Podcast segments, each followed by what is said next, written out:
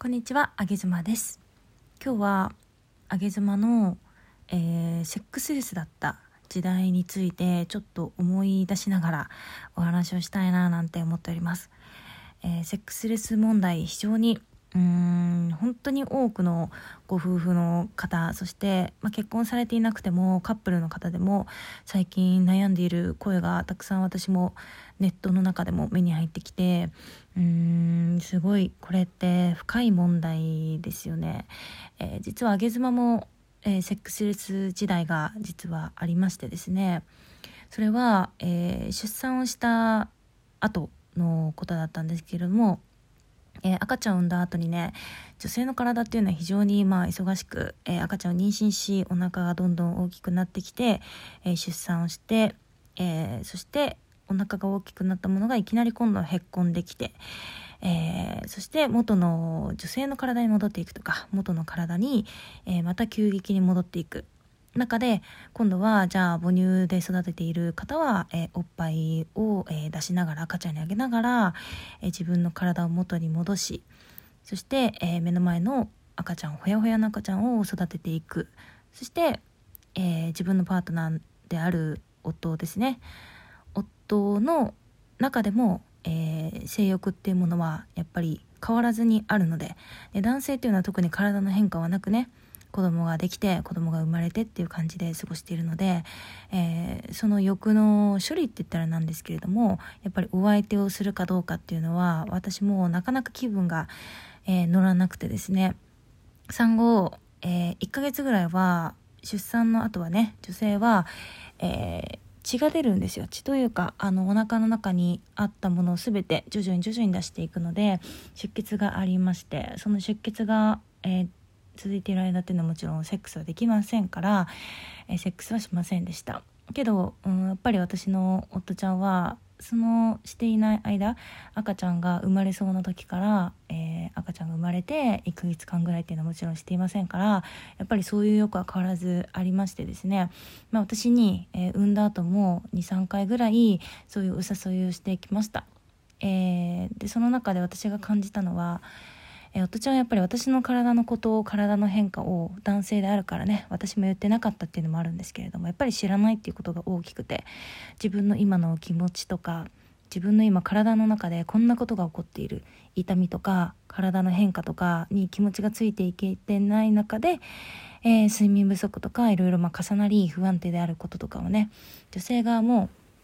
えー言わないといけないなっていうのはその時に感じました。で、まあ、23回お誘いを受けたんですけれども私やっぱり、えーする気にならなくて、まあ、断ってました。で、えー私は基本ですねお断りっていうのはあんまりしない方でしてあのお誘いを受けたらまあ、えー愛する旦那様ですので、えーお相手をするっていう感じのスタンスなんですけれども、えーそんな私が、えーいきなり断ってきたものですからそして連続して23回断るものですからで夫ちゃんからすると私の変化っていうのは全く知らない状態でただただ断られるそして目の前の赤ちゃんのことにだけ愛情を注ぐ奥さんを見ていて、まあ、なんかモヤモヤはしていたそうですね。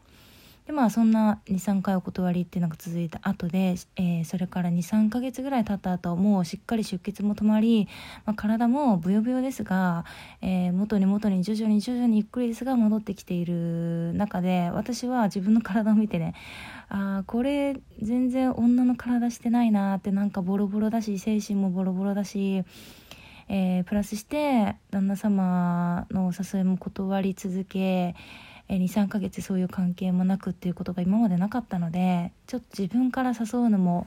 なんだかなっていう気持ちがあり、えー自分の体も眺めながらこんな体で、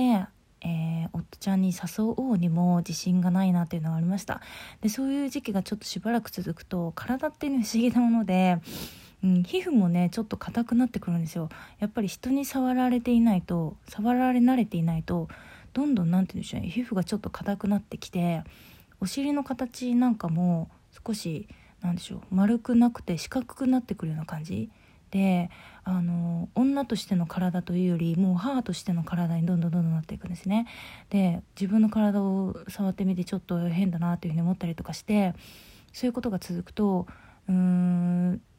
これ私このまま、えーおせっせしないで今23ヶ月経つけど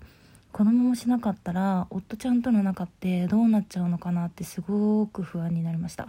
でその不安な気持ちを私はある時、まあ、一回打ち明けたんですよね思い切って。自分の体今こんな感じで変わってきて。であの時断ってからなんかあなたとの関係もギクシャクするような気がしてしまってこのギクシャクが続いたら続くと思うとすごく怖いっていうふうに伝えました。そしたらえ夫ちゃんもそれを聞いてなんかすごく安心したようでね、うん、体の変化とか分かってあげられなくてごめんねっていうふうに言ってくれました。そして心の変化のところもなんかそういうふうに思ってるとは全然思わなくて断られた時も